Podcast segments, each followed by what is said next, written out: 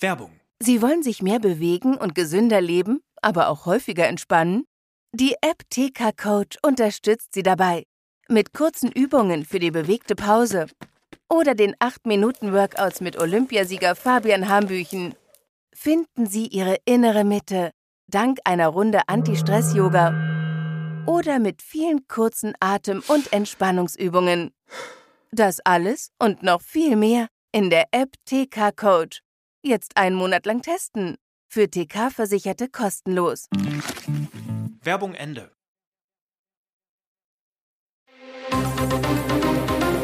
Das Bild News Update. Es ist Sonntag, der 12. November und das sind die Bild meldungen Bei GDL-Streik der Notfallplan der Bahn für Weihnachten. Diesmal kein Wildschwein, hier läuft wirklich ein Löwe durch eine europäische Stadt. Armee schweigt zu Details, US-Militärjet im Mittelmeer abgestürzt. Es ist die Horrorvorstellung für Millionen Weihnachtsreisende, ein Bahnstreik zum Fest. Damit droht jetzt der Chef der Lokführergewerkschaft GDL, Klaus Weselski. Die Bahn arbeitet daher schon intern an einem Notfallplan. Bild kennt die wichtigsten Punkte. Bei einem Streik zu Weihnachten sollen möglichst lange Züge eingesetzt werden, zum Beispiel ein 376 Meter langer XXL-ICE mit 918 Sitzplätzen. Normal sind ca. 200 Meter und 450 Plätze. Auf besonders stark nachgefragten Verbindungen, etwa von Hamburg über Köln-Frankfurt und Stuttgart nach München. Im Fernverkehr werden weniger als 20 Prozent der planmäßigen Züge fahren, nur 140 statt sonst 700 am Tag. Grenzüberschreitende Verbindungen sollen durch den Einsatz von ausländischen Lokführern nach Möglichkeit erhalten werden. Nicht möglich der Einsatz von Bussen. Hier fehlt es an Fahrzeugen und Fahrern, um im Falle eines Streiks einen verlässlichen Fahrplan anbieten zu können. Unklar ist, wie lange die Tarifverhandlungen dauern. Ein Angebot der Bahn, 11 Prozent mehr Lohn, 2850 Euro steuerfreie Inflationsausgleichsprämie, hatte die GDL abgelehnt. Sie will zusätzlich eine Vier-Tage-Woche mit vollem Lohnausgleich. Das lehnt die Bahn ab. GDL-Chef Weselski hält Streiks für unausweichlich. Die Beschäftigten hätten die Messer schon gewetzt und wollen die Auseinandersetzung. Löwenalarm im Norden Roms. In der italienischen Hafenstadt Ladispoli hat am Samstag ein aus einem Zirkus ausgebrochener Löwe für Aufregung gesorgt. Das Raubtier streunte durch die Straßen der 40.000 Einwohnerstadt im Norden von Rom. Bürgermeister Alessandro Grando hatte die Bevölkerung zu höchster Vorsicht gemahnt. Die Polizei bemühte sich, zusammen mit dem Zirkuspersonal den Löwen wieder einzufangen. Erst nach mehreren Stunden gelang es, den Löwen zu betäuben und einzufangen.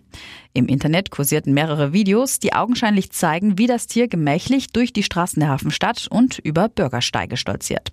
Die meisten Anwohner blieben sicherheitshalber in ihren Häusern und Wohnungen, manche saßen vorübergehend auch in ihren Autos fest. Später wurde das Tier in einem Schilfgürtel in der Umgebung von Ladispoli gesichtet. Am Abend gelang es, den Löwen ausfindig zu machen und ihm eine Betäubungsspritze zu versetzen, wie der Bürgermeister mitteilte. Der Löwe schlief dann nach einigen Minuten ein und wurde zurück in den Zirkus gebracht.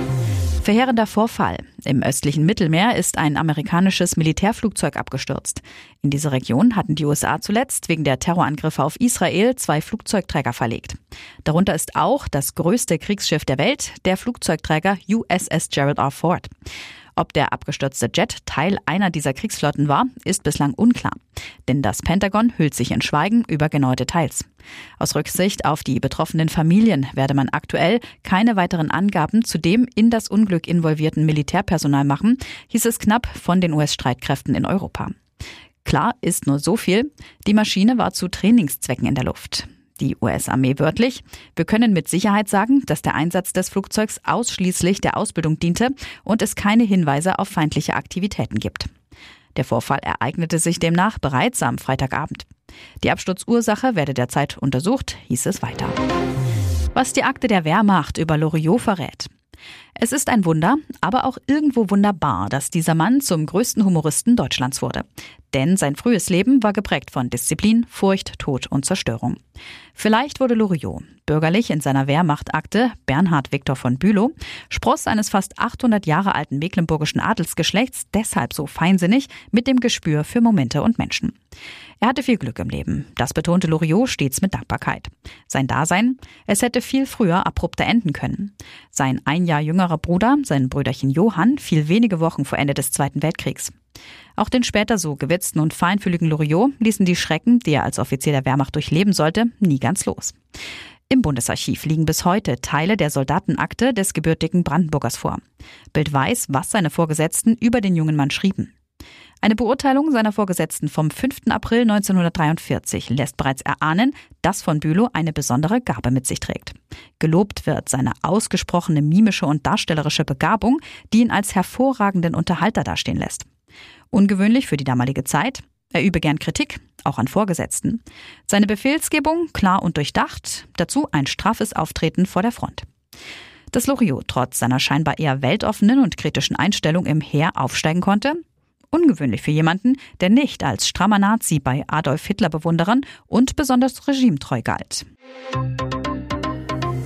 Und jetzt weitere wichtige Meldungen des Tages vom Bild Newsdesk. Ende eines 35-stündigen Nervenkrimis in der brandenburgischen Provinz. Von Freitag 13.45 Uhr an hatte sich in Vieritz ein Mann in seinem Wohnhaus verschanzt. Der Schütze, der immer wieder wild um sich geschossen hatte, ist inzwischen tot. Polizeisprecherin Kerstin Schröder sagte zu Bild, um 0.30 Uhr in der Nacht zu Sonntag fanden Einsatzkräfte eine leblose Person auf dem Dachboden des Hauses. Ein Notarzt stellte den Tod fest. Wie der Mann zu Tode kam, also ob er von Einsatzkräften erschossen werden musste oder sich womöglich selbst getötet hat, sagte die Polizei bislang nicht. Auf die Frage, welche Waffen in dem Haus gefunden wurden, antwortete die Sprecherin, nein, dazu sagen wir noch nichts, aber das Haus muss jetzt im wahrsten Sinne auf den Kopf gestellt werden. Wegen des Bewaffneten hatte die Polizei die Anwohner des Örtchens gewarnt, ihre Häuser besser nicht zu verlassen. Am Nachmittag drang die Polizei in das Gebäude ein. Doch der Mann ballerte wild um sich. Gegen 16.11 Uhr am Samstag waren wieder im ganzen Ort mehrere Schüsse zu hören. Diesmal hatte der Schütze gut 15 Mal in dem Haus abgedrückt. Was genau hinter den Schüssen steckt, ist unklar. Es wurden keine Polizisten verletzt. Die Polizei hat beim Vorrücken auf das Haus mehrere Waffen sichergestellt. Bei dem Tatverdächtigen handelt es sich um eine hochgradig aggressive Person, sagte die Polizeisprecherin Stunden vor dessen Tod. Oberste Priorität habe die Sicherheit der Polizisten. Alles begann damit, dass sich der bewaffnete Mann in dem Haus verbarrikadierte, auf anrückende Spezialkräfte der Polizei feuerte. Zeitweise waren auch ein Kind und dessen Mutter in dem Gebäude, die konnten aber flüchten. Der Auslöser, ein Beschluss des Amtsgerichts, angeregt vom Jugendamt, so eine Polizeisprecherin am Abend. Seit Monaten kennen die Umfragewerte der Ampelparteien nur eine einzige Richtung, steil bergab. Eine gemeinsame Mehrheit würden SPD, Grüne und FDP schon lange verfehlen.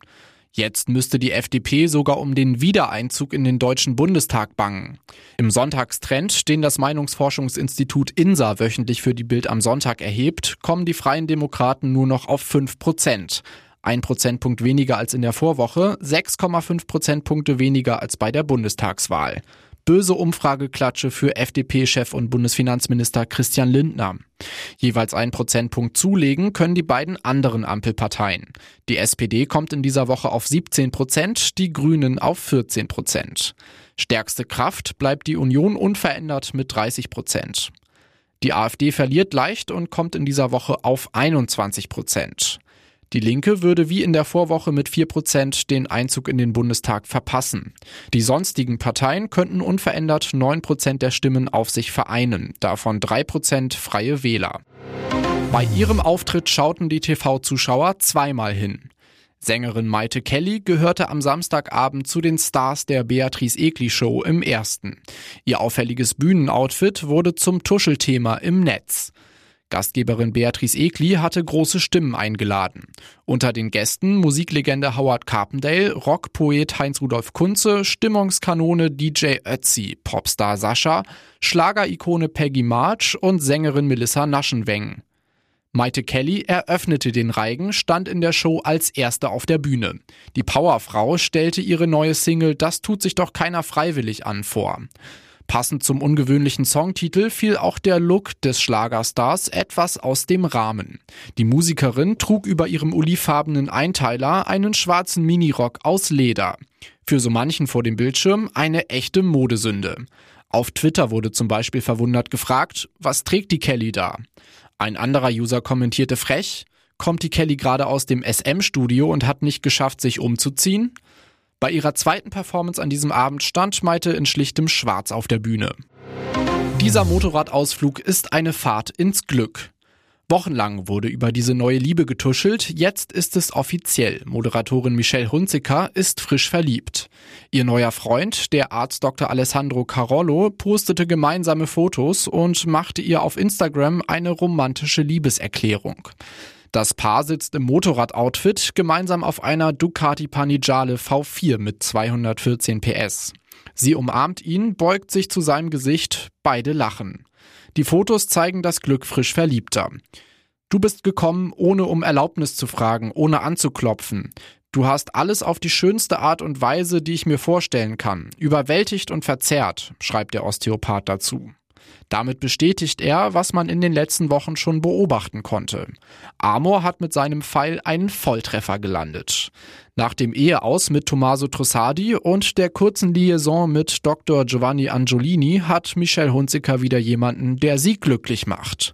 Und jetzt steht fest, das muss Amore sein. Und noch eine Werbung in eigener Sache. Sichere dir jetzt Bild Plus und Amazon Prime für nur 8,99 Euro im Monat. Dein Mix aus News, Shopping und Entertainment. Amazon bringt dir jetzt außerdem die UEFA Champions League, das Topspiel am Dienstag live bei Prime Video. Erfahre mehr unter bild.de slash prime. Es gelten die Angebotsbedingungen und AGB.